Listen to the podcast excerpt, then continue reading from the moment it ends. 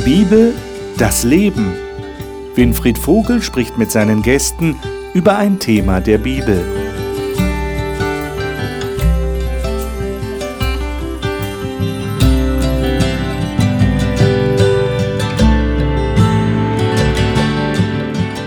Willkommen in unserer Gesprächsrunde über die Bibel.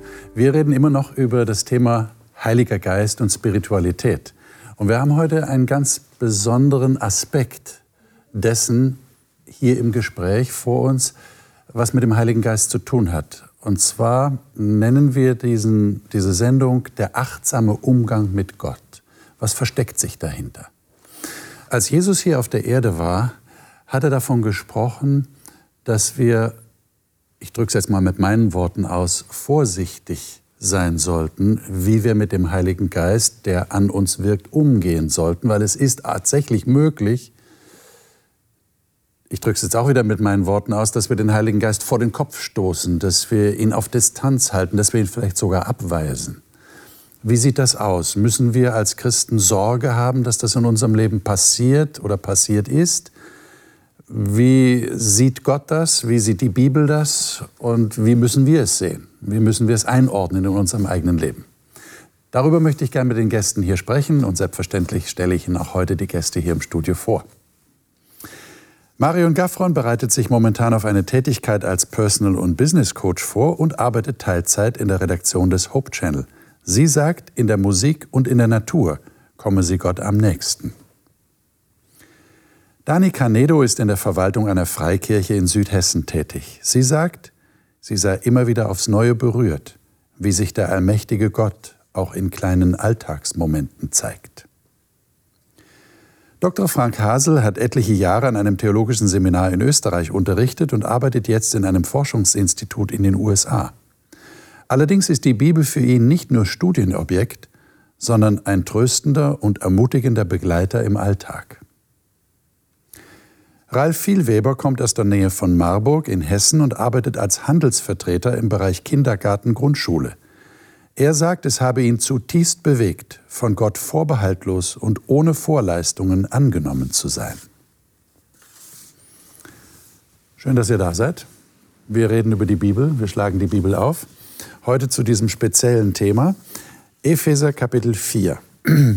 Epheser Kapitel 4 und dort ab Vers 25 und das geht dann bis ins Kapitel 5 und dort Vers 2. Wer von euch wäre so nett und würde das mal lesen? Marion, darf ich dich mhm. bitten? Welche Übersetzung oder Version Hoffnung. hast du? Jetzt habe ich zugeschlagen. Die Hoffnung für alle. Hoffnung für alle. Ja, kleinen Moment. Mhm. So, Epheser 4, 25, ab Vers 25. Mhm. Belügt euch also nicht länger, sondern sagt die Wahrheit. Wir sind doch als Christen die Glieder eines Leibes, der Gemeinde Jesu. Wenn ihr zornig seid, dann macht es nicht noch schlimmer, indem ihr unversöhnlich bleibt. Lasst die Sonne nicht untergehen, ohne dass ihr euch vergeben habt. Gebt dem Teufel keine Chance, Unfrieden zu stiften. Wer früher gestohlen hat und davon lebte, der soll sich jetzt eine ehrliche Arbeit suchen, damit er Notleidenden helfen kann. Redet auch nicht schlecht voneinander. Was ihr sagt, soll für jeden gut und hilfreich sein, eine Wohltat für alle sonst beleidigt ihr den Heiligen Geist, den Gott euch gegeben hat. Er ist doch euer Bürger dafür, dass der Tag der Erlösung kommt, an dem ihr von aller Sünde befreit seid. Mit Bitterkeit, Jähzorn, Wut, gehässigem Gerede oder anderen Gemeinheiten sollt ihr nichts mehr zu tun haben. Seid vielmehr freundlich und barmherzig, immer bereit, einander zu vergeben, so wie Gott euch durch Jesus Christus vergeben hat und Vers 2 in Kapitel mhm. 5. Ja. Geht liebevoll miteinander um, so wie auch Christus euch seine Liebe erwiesen hat. Aus Liebe hat er sein Leben für uns gegeben und Gott hat dieses Opfer angenommen. Mhm. Dankeschön. Also man könnte vielleicht diesen Abschnitt zusammenfassen. Das sind so Ratschläge oder Empfehlungen des Paulus zu einem tugendhaften Leben. Also einem Leben, das ein gutes Leben ist, wo man sich gut verhält. Mittendrin steht jetzt dieser Satz, der jetzt für uns, für unser Thema relevant ist. Betrübt nicht den Heiligen Geist. Ich glaube, du hast gelesen, beleidigt nicht den mhm. Heiligen Geist. Mhm. Was ist denn damit gemeint? Wie versteht ihr das? Was stellt ihr euch darunter vor? Also ich, also es ist halt schon sehr abstrakt irgendwie, aber ich denke, wenn ich, ähm, wenn ich etwas ignoriere, dann, ähm, dann gibt es schon unangenehme Empfindungen bei, beim Gegenüber. Und vielleicht ist das auch gemeint, wenn es mir den Heiligen Geist geht, dass ich ihn ignoriere, nicht, nicht ernst nehme, nicht wahrnehme, wenn er mhm. mir begegnet, mir, zu mir spricht, wie auch immer. Irgendwas in der Art. Würdet ihr das dann auf das beziehen, was Paulus hier erwähnt? Also die Empfehlungen, dass der Heilige Geist praktisch mir helfen will, äh, kein, was steht hier, kein faules Wort zu sagen, dem Teufel keinen Raum zu geben, nicht zornig zu sein, beziehungsweise beim Zorn nicht zu sündigen? Also ich finde interessant, worum es hier eigentlich geht. Es sind alles Dinge, die das Miteinander betreffen. Und ich glaube auch, dass das das Anliegen des Heiligen Geistes ist, dass wir miteinander liebevoll umgehen und unser Leben gestalten. Und wenn wir das nicht wollen, wenn wir uns dagegen, also keine Lust darauf haben, sage ich jetzt mal ganz salopp, dann ist er traurig oder beleidigt oder betrübt oder weil er möchte doch, dass wir in Liebe und Frieden miteinander leben. Mhm. Okay. Ja, es ist ein Gegensatz hier in diesem Abschnitt, wo er verschiedene Lebensentwürfe entgegenstellt. Einmal so, wie sich Gott wünscht, dass wir als Christen leben, gekennzeichnet von Freundlichkeit einander gegenüber zu zeigen, Vergebungsbereitschaft, liebevolles Leben. Und dann gibt es äh, andere Verhaltensmuster, die das Gegenteil davon sind, wo Leute verbittern, wo sie sich Dinge nehmen, die ihnen nicht gehören. Und ich glaube, Gott möchte in uns etwas fördern, was ihm gefällt, was auch gut ist für uns. Und er ist traurig, wenn wir uns für etwas anderes entscheiden. Habt ihr den Eindruck, dass Paulus diesen Begriff bewusst wählt? Äh, ich versuche mir gerade vorzustellen, was könnte man denn auch sagen, wenn jetzt jemand Empfehlungen oder gute Ratschläge nicht befolgt? Man muss ja nicht unbedingt dann sagen, äh, mach mich nicht traurig, wenn du das nicht tust. Man könnte auch sagen, dann ermahne ich dich oder dann sage ich dir mal ordentlich Bescheid. Ähm, das wäre schon möglich, aber ich glaube, dass der Paulus ähm, hier den Hintergrund aufzeigt, dass eigentlich Gott möchte, dass diese Dinge in uns entstehen, also die positiven Dinge, die hier stehen. Ähm, und dass er sagt, ähm, achtet mal darauf, da steht mehr hinter als äh, irgendwie nur persönliche Meinung. Ähm, ist natürlich ja, interessant, wenn, wenn, hier steht, wenn hier steht, betrübt nicht den Heiligen Geist. Was bedeutet das? Aber wenn wir die Früchte angucken, dann wird es leichter. Ja? Dann können wir sehen, ähm, habe ich die Früchte, die hier beschrieben sind, als positiv oder habe ich die Früchte, die eher negativ ähm, beschrieben werden? Und da denke ich, will der Paulus schon klar sagen, da steckt was hinter. Und für mich ist das auch ein Ausdruck, dass der Heilige Geist ein persönliches Gegenüber ist. Mhm. Sonst hätte der Paulus gesagt, äh, und schaltet den Heiligen Geist nicht ab. Mhm. Aber nein, hier ist ein Gegenüber, das an mir interessiert mhm. ist und äh, der wird traurig oder er freut sich.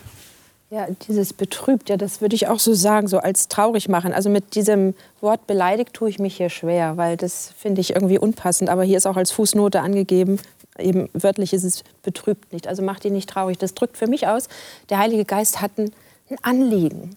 Also er möchte, dass das Leben gelingt und dass unsere Beziehungen gelingen. Und wenn ich das jetzt torpediere, dann macht ihn das traurig.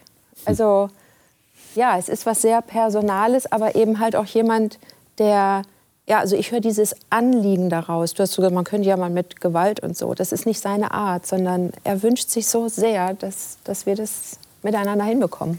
Paulus geht ja eigentlich sogar noch einen Schritt weiter, wenn er dann beschreibt, dass er das Siegel ist für den Tag der Erlösung. Also wenn, wenn das Leben, für das ich vorgesehen bin, nicht gelingt, weil ich es nicht achte, dann dann laufe ich ja auch so ein bisschen eigentlich an meinem eigentlichen Sinn und Zweck des Lebens vorbei und eigentlich ja auch an Gott. Und das trennt mich ja dann von Gott und das macht Gott, den Heiligen Geist ja auch traurig. Wie, wie erlebt ihr das denn? Könnt ihr von euch sagen, ja, ich habe den Eindruck, jetzt ist der Heilige Geist traurig über mich?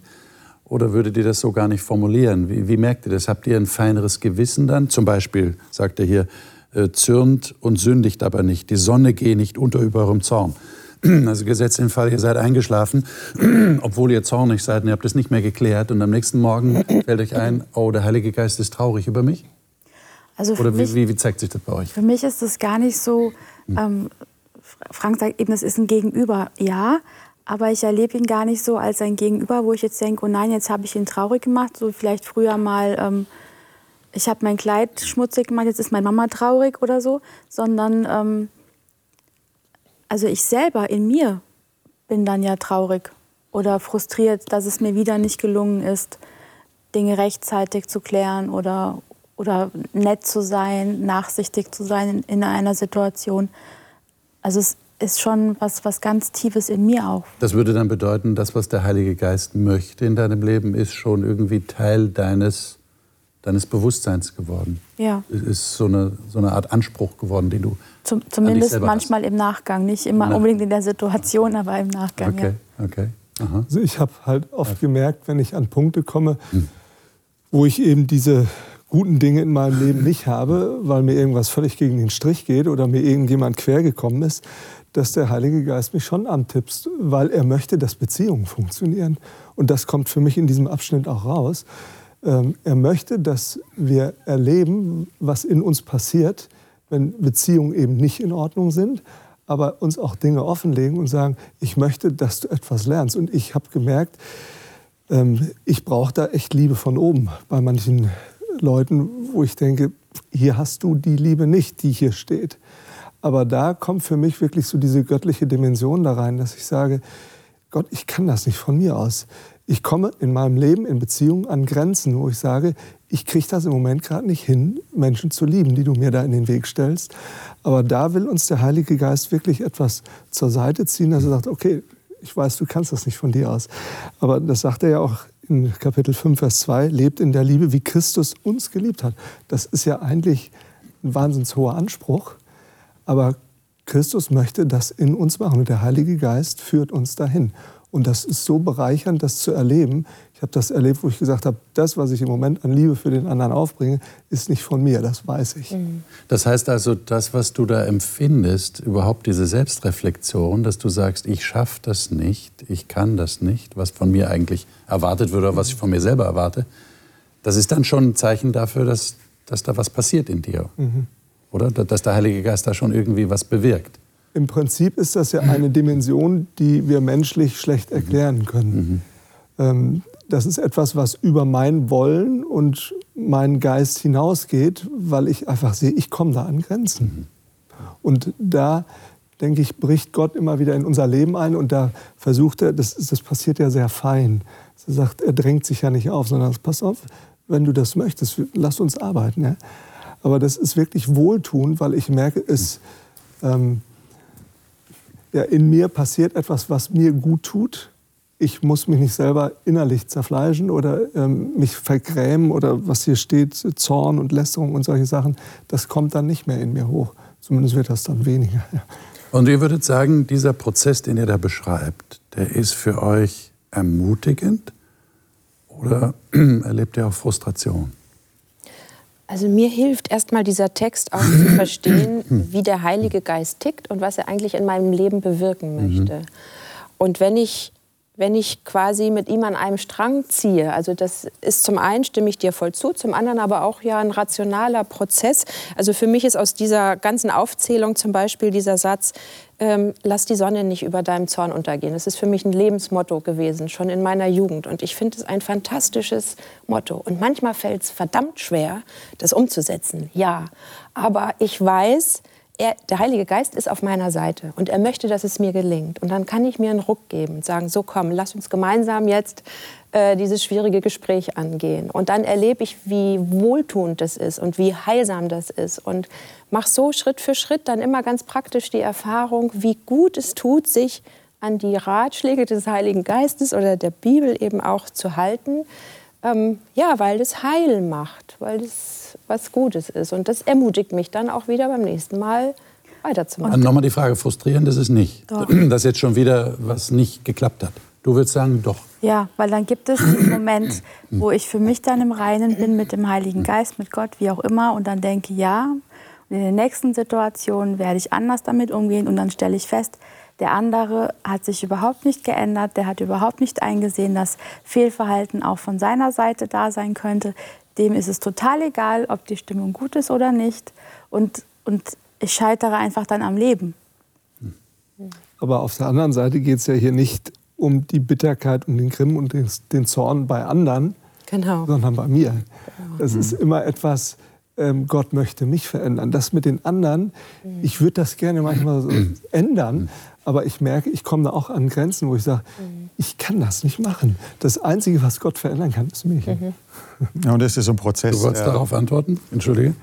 Du Ja, ja, ja, weil also, ich wollte damit ja nicht sagen, den anderen zu ändern, aber einfach dieses, wenn, also es, es gibt mir einfach keinen Frieden in der Situation, wenn ich merke, dass der andere sich überhaupt nicht darauf einlassen kann und will.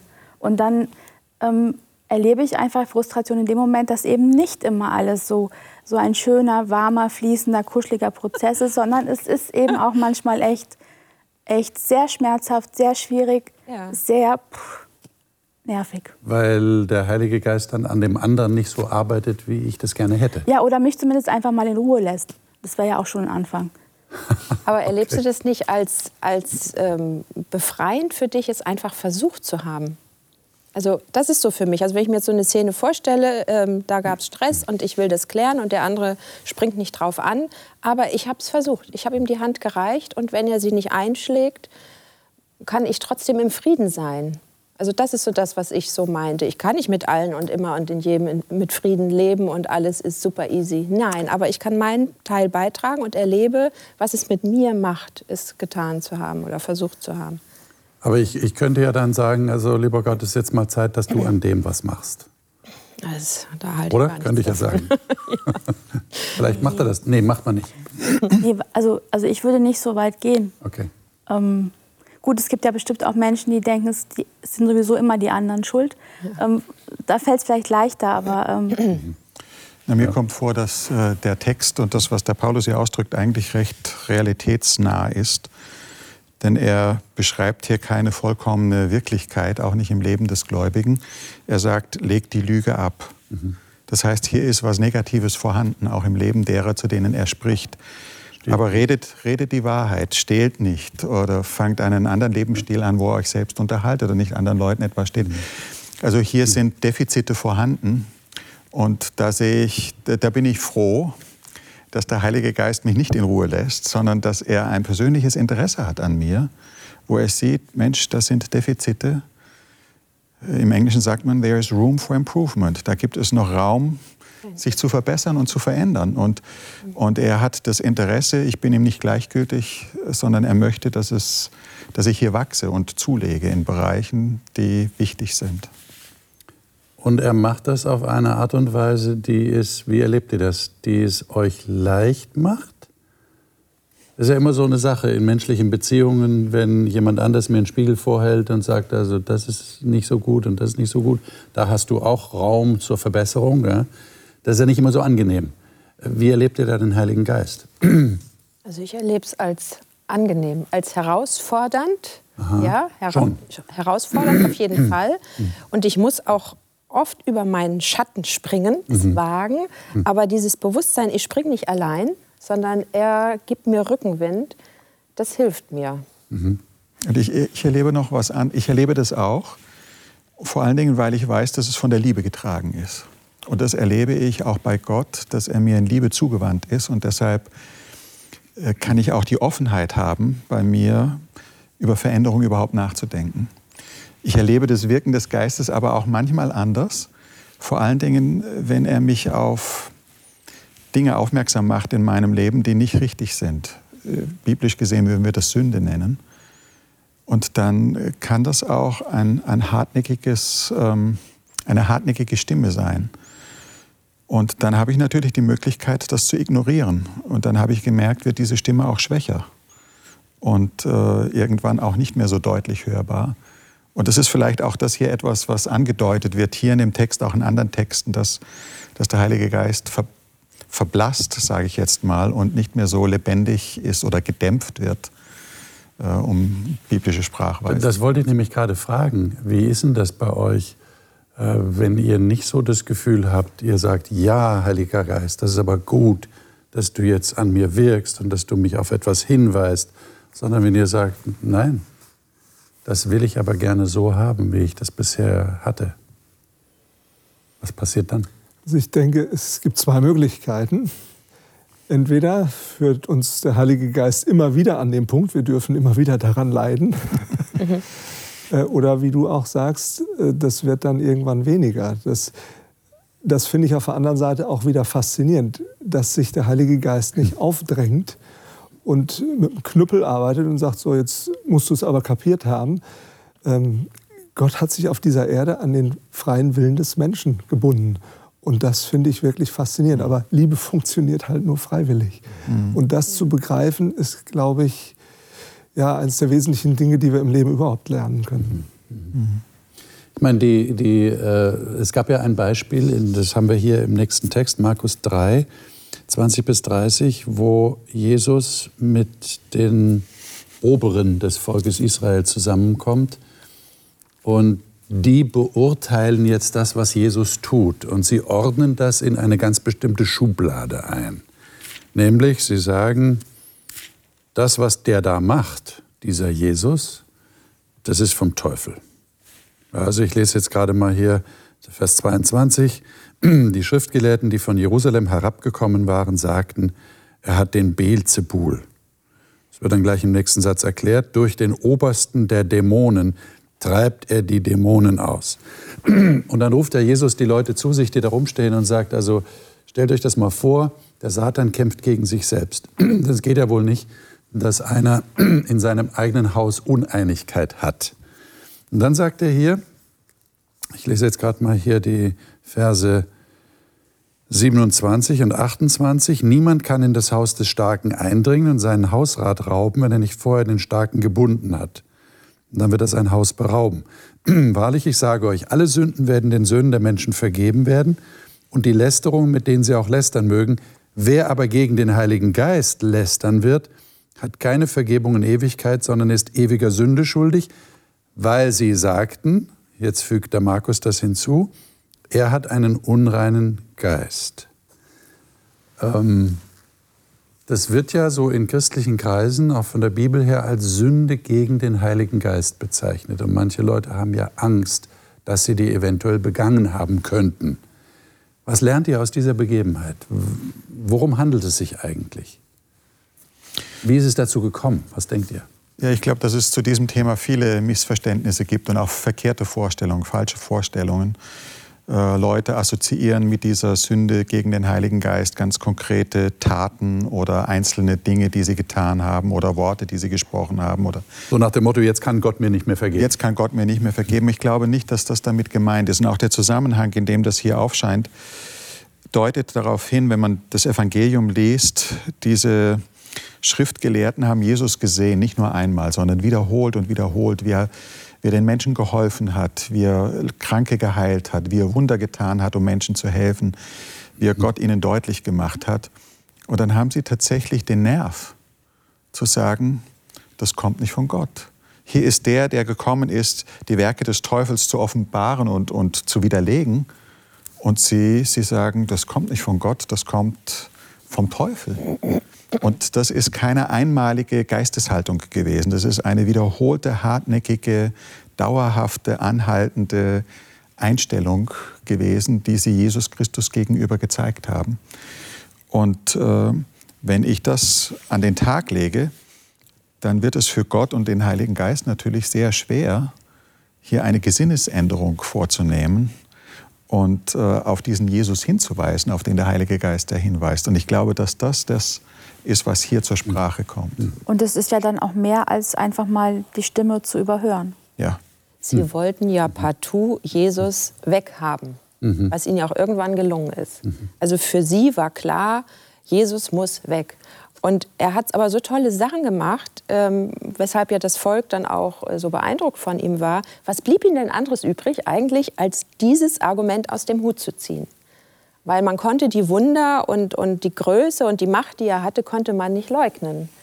Also er war mehr als ein normaler Mensch. Aber Gott durfte es in ihrem Denken ja nicht sein. Also bleibt nur noch der Böse, Satan, Dämonen. Äh, und das Argument ziehen sie. Und warum letztendlich? Weil sie partout Jesus nicht anerkennen wollten. Und wenn ich Jesus nicht anerkennen will, dann kann der Heilige Geist auch in mir nicht wirken, weil der Heilige Geist und Jesus sind eins, hatten wir in der vergangenen Sendung auch schon. Ähm, dann ist die Tür zu. Ja, und Jesus ist derjenige, der mir vergibt. Und wenn ich das ja. da nicht annehmen kann, dann wenn kann mir nicht vergeben werden. Dann sind wir genau an dem Punkt. Genau, wenn ich das ist Tür der Grund, warum da steht, das kann nicht vergeben werden. Ja, ich glaube, dass das die Ursache Weil ich praktisch die, ja, ich, die ich Instanz, die mir vergeben genau, könnte, abschneide. Oder macht die Tür zu, zu der Chance, Vergebung zu bekommen. Und insofern. Weil das ist ja etwas, was uns Menschen so, so, so schockiert eigentlich. Ja? Gerade Christen, die mit Vergebung äh, ständig umgehen müssen und darauf hoffen, dass ihnen vergeben wird, was sie Falsches getan haben. Da steht dann plötzlich, das kann nicht mehr vergeben werden. Da fragt sich der Christ dann, äh, was, was, das kann ich, das gibt's doch nicht, das kann nicht vergeben werden, warum nicht? Ja, aber, aber ihr würdet das so erklären. Wenn ich Christ bin ja. und auf Christus schaue mhm. und mir Sorgen um Vergebung mache, dann ist doch alles gut. So. Okay. Ja, Aber ich habe auch lange überlegt, was, ich habe da auch Schwierigkeiten gehabt mit dem Text, weil ich auch so ein bisschen Angst hatte, ne, machst du das oder nicht? Ja. Und ich habe eigentlich gemerkt, ich bin auch ähm, in einem christlichen Elternhaus aufgewachsen und habe so bestimmte Dinge mitgekriegt, die, glaube ich, jeder, der christlich aufwächst, irgendwo mitkriegt.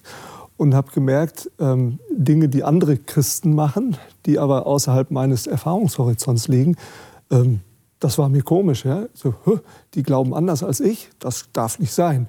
Und da habe ich auf einmal gemerkt, Moment, äh, bewege ich mich hier vielleicht in eine Richtung, dass ich Dinge bewerte, wo Gott zu wirken hat.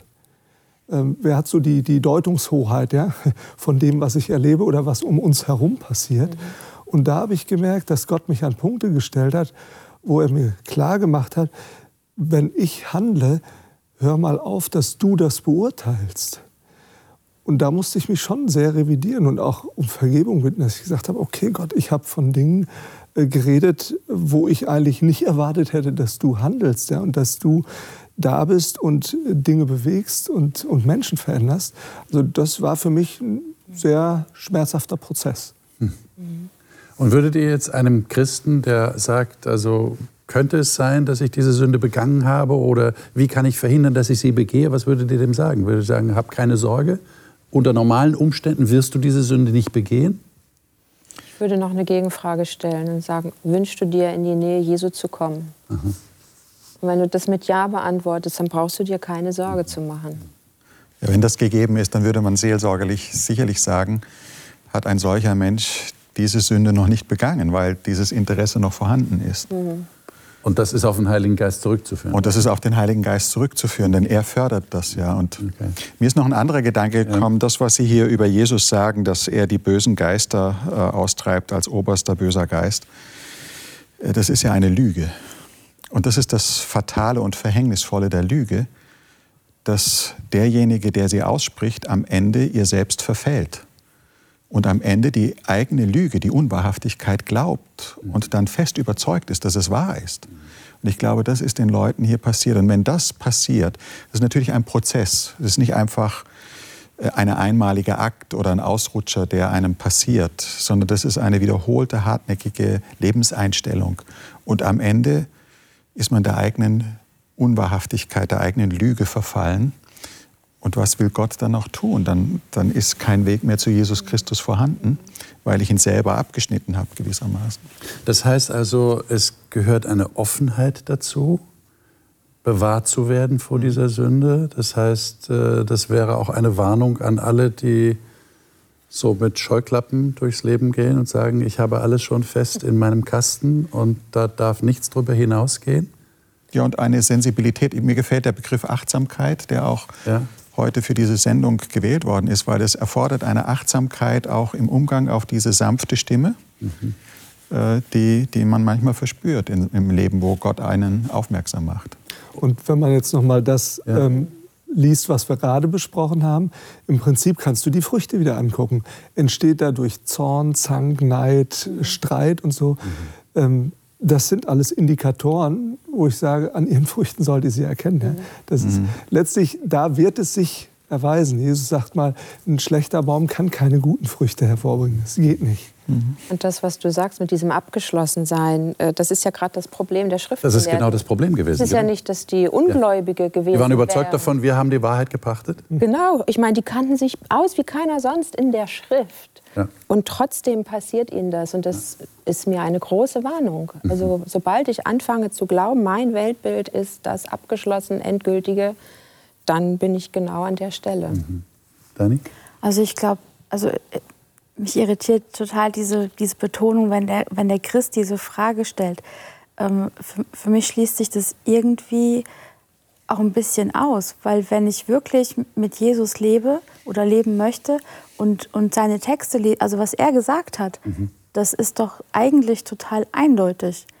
Also vielleicht macht es dann Sinn, diesen Text ein bisschen außen vor zu lassen und sich mal auf die anderen Texte wieder zu fokussieren. Um einfach zu verstehen, dass ich wirklich erlöst bin, wenn ich mich auf die Seite Jesu stelle.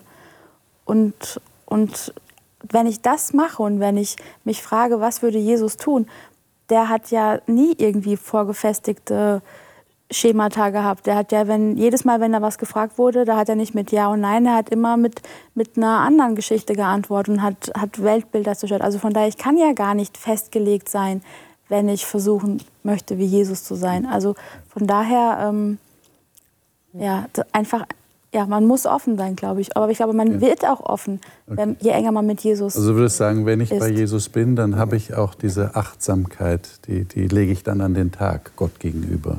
Genau, und, und es hat ja nichts mit Überheblichkeit zu tun, mhm. sich nicht zu fragen, ob ich erlöst bin.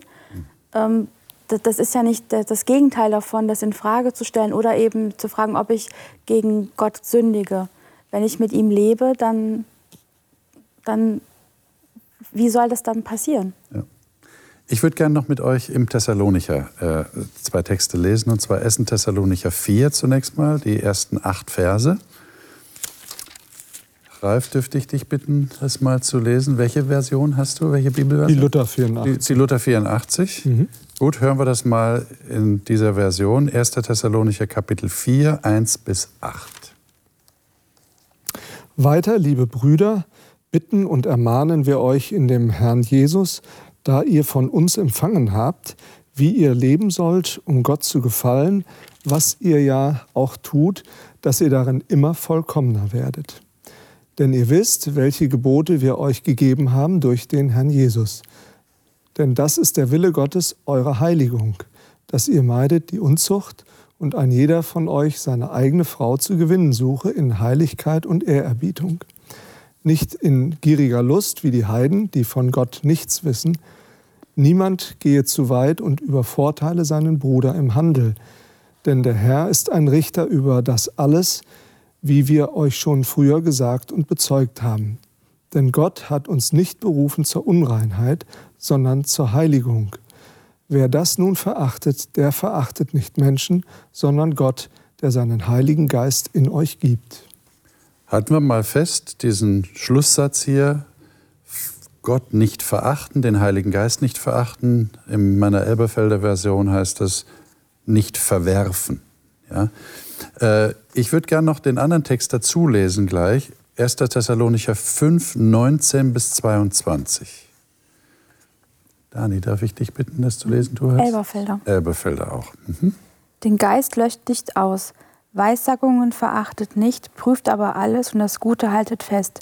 Von jeder Art des Bösen haltet euch fern. Hm.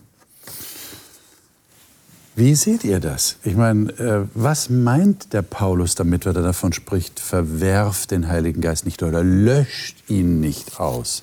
Was sagten die äh, Hoffnung für alle an der Stelle. Ähm, also 1. Thessalonicher 4 fünf. ist, äh, in, in 5 sagt ja. sie, äh, lasst den Heiligen Geist ungehindert in euch wirken. Aha, okay. Mhm. Also, ich finde es ja ganz spannend, du hast eben so gesprochen, dass das ähm, Handeln Gottes im Prinzip beurteilt wird, was uns gar nicht zusteht. Ähm, da haben wir gar keine Mühe mit. Aber jetzt hier den Geist nicht einzudämpfen, nicht auszubremsen, ihn wirken zu lassen, das ist ja was, was wir offensichtlich tun könnten ja. und ja auch tun. Und das sollen wir aber nicht. Also da haben wir die Möglichkeit, etwas beizutragen, wenn wir etwas beitragen möchten. Und es scheint ja ein echtes Risiko zu sein, sonst müsste der Paulus ja das nicht sagen, oder? Ja. Müsste er nicht schreiben, mhm. wenn das Risiko nicht bestünde. Aber wie kann man sich davor schützen? Wie schützt ihr euch davor? Ich würde sagen, nee, habe kein Problem damit. Ich habe den Heiligen Geist noch nie irgendwie beleidigt oder zurückgewiesen. Ich war immer offen. Also ich habe früher überhaupt nicht gewusst, was das überhaupt bedeutet, weil ich habe mein gesamtes Glaubensgebäude rein über meinen Kopf gesteuert, also über Wissen. Und ich habe festgestellt, dass diese Ebene, wie der Geist auf mich zu mir spricht, ähm, in all diesen Dingen, gerade so was wir besprochen haben, das Zwischenmenschliche, das mein Verhalten und so weiter, das findet hier im, Her äh, im Herzen statt. Ähm, das ist eine völlig andere Ebene. Und lernen, ihn zu hören, ist eine Entdeckung, die ich jetzt gerade seit wenigen Jahren so richtig auch kultiviere, also ihm Raum gebe und merke, wie schwer das ist, das zu tun, wirklich auf ihn zu hören. Das heißt, ich muss auch mal still sein.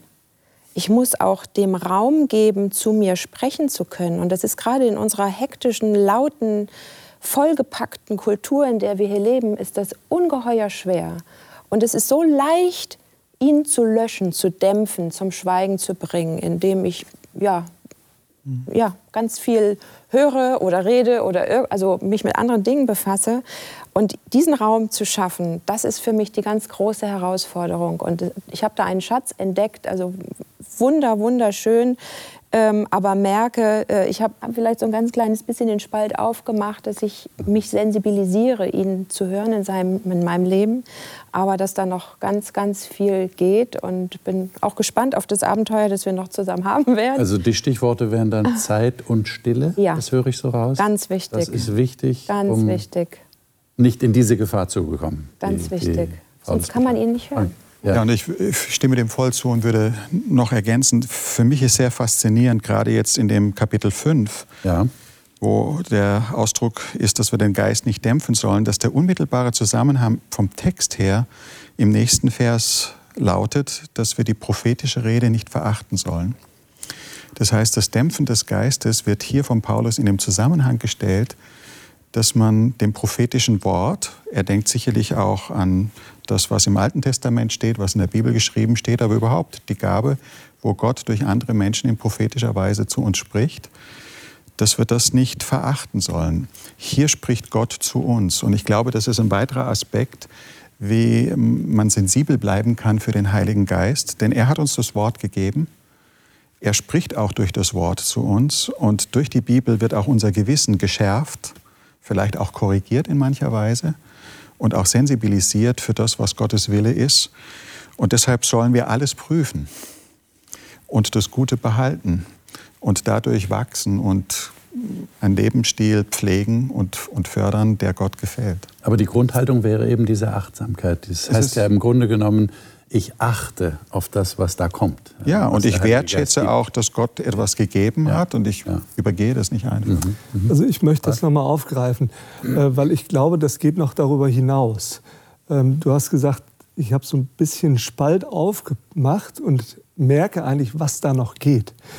Und äh, wenn ich diese Aussage nehme, prophetische Rede verachtet nicht, dann ist das eigentlich etwas, wo Paulus hier über die Gaben des Geistes spricht. Mhm. Paulus sagt sogar, ich wünschte, dass ihr das alle tun würdet, ja, in 1. Korinther 14. Ähm, das heißt, äh, Gott stellt uns eigentlich einen Werkzeugkasten zur Verfügung, wo er sagt, ihr braucht die Gaben des Geistes, mhm. damit ihr etwas in eurem Leben entdeckt, mhm. was weit darüber hinausgeht, was ihr so über euren eigenen Willen hinkriegt. Mhm.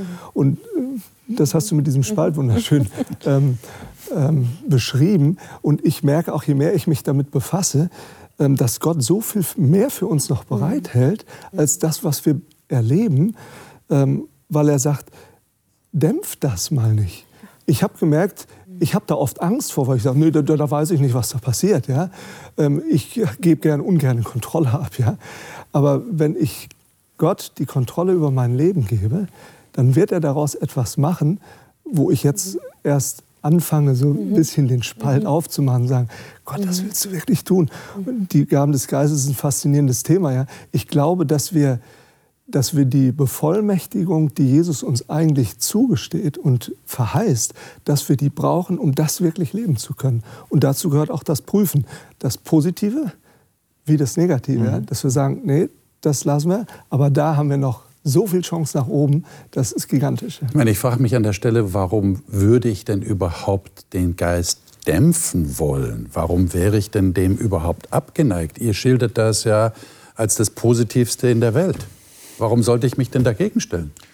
Ja, weil wir einfach mit einer Wirklichkeit zu, zu, kämpfen haben, alle von uns, die die Bibel äh, Sünde nennt, wo wir eingekrümmt sind auf uns selbst, wo wir von uns aus nicht dieses Interesse an geistlichen Dingen haben, mhm. Sondern denken, so wie ich mir das vorstelle, ist es viel besser für mich.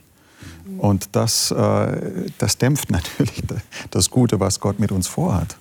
Hm. Ich glaube auch, dass wir nicht von Natur aus diese Sensibilität haben. Hm sondern dass, dass er sie auch in uns wecken mhm. möchte und mhm. dass es aber Raum braucht.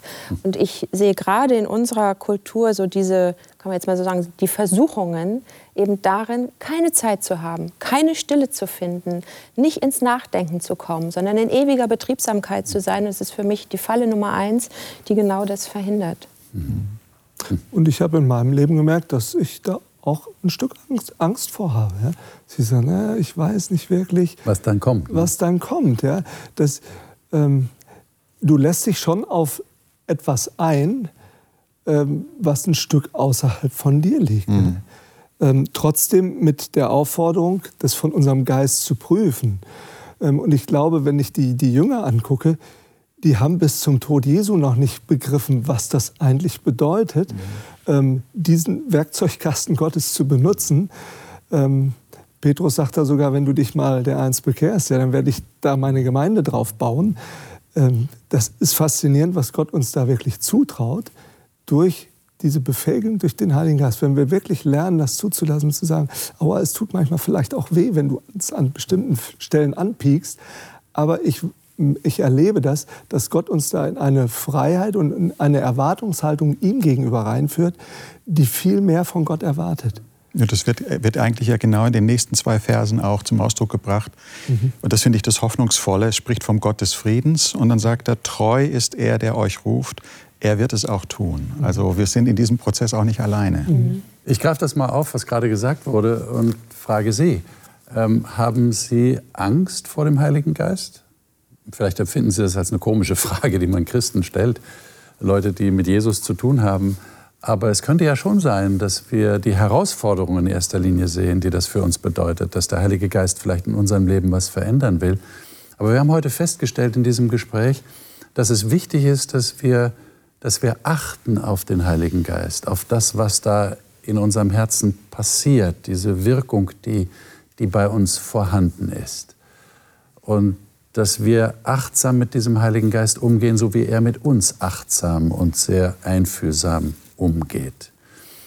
Ich wünsche Ihnen alles Gute. Wir wünschen Ihnen alles Gute in diesem weiteren Nachdenken. Vielleicht haben Sie jemanden, mit dem Sie darüber reden können. Vielleicht wollen Sie uns aber auch schreiben. Sie dürfen gerne per E-Mail, das hatte ich letzte Woche schon erwähnt, äh, uns schreiben oder über die sozialen Medien. Aber, das möchte ich heute noch ganz bewusst ergänzen, Sie dürfen auch mit Stift auf Papier schreiben und den Brief in einen Briefkasten stecken. Auch diese Briefe nehmen wir sehr gerne entgegen und antworten auch darauf.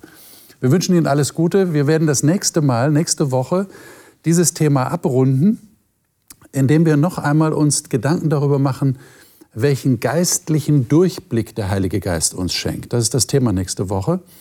Worauf will der Heilige Geist uns tatsächlich hinweisen? Worauf kommt es da an?